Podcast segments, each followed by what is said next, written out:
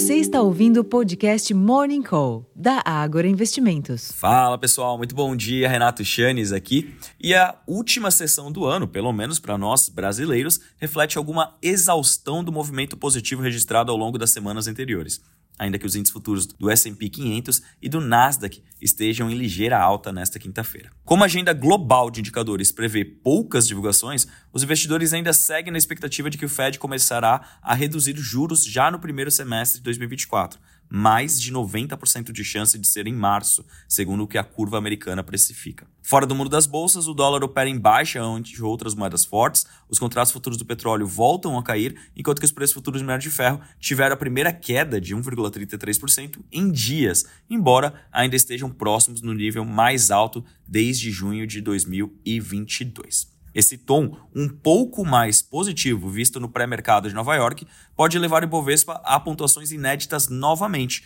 já que ontem o índice atingiu o quarto recorde nominal seguido. Entre os poucos indicadores e a liquidez mais restrita dos mercados, fica no radar a entrevista do ministro Fernando Haddad, na qual deverá anunciar medidas de compensação à desaceleração da folha de pagamentos até 2027. Além disso, a confirmação da desaceleração da inflação, medida pelo IPCA 15, e a típica disputa de final de ano para a determinação da PETAX, que servirá como referência para os balanços anuais, serão fortes determinantes para a formação da curva a termo. Em termos de agenda aqui no Brasil, o Instituto Brasileiro de Geografia e Estatística, o IBGE, divulga o IPCA 15 ainda antes da abertura dos mercados, às 9 da manhã, para a qual é esperada uma desaceleração a 0,25% em dezembro, com taxa inferior ao teto da meta em 2023. Logo cedo, às 8 horas da manhã, foi informado o Índice Geral de Preços do Mercado, GPM, e mais tarde o Ministério do Trabalho divulga o saldo do CAGED de novembro às duas da tarde. Entre os eventos, como citado anteriormente, o ministro da Fazenda, Fernando Haddad, concede coletiva às 10 da manhã.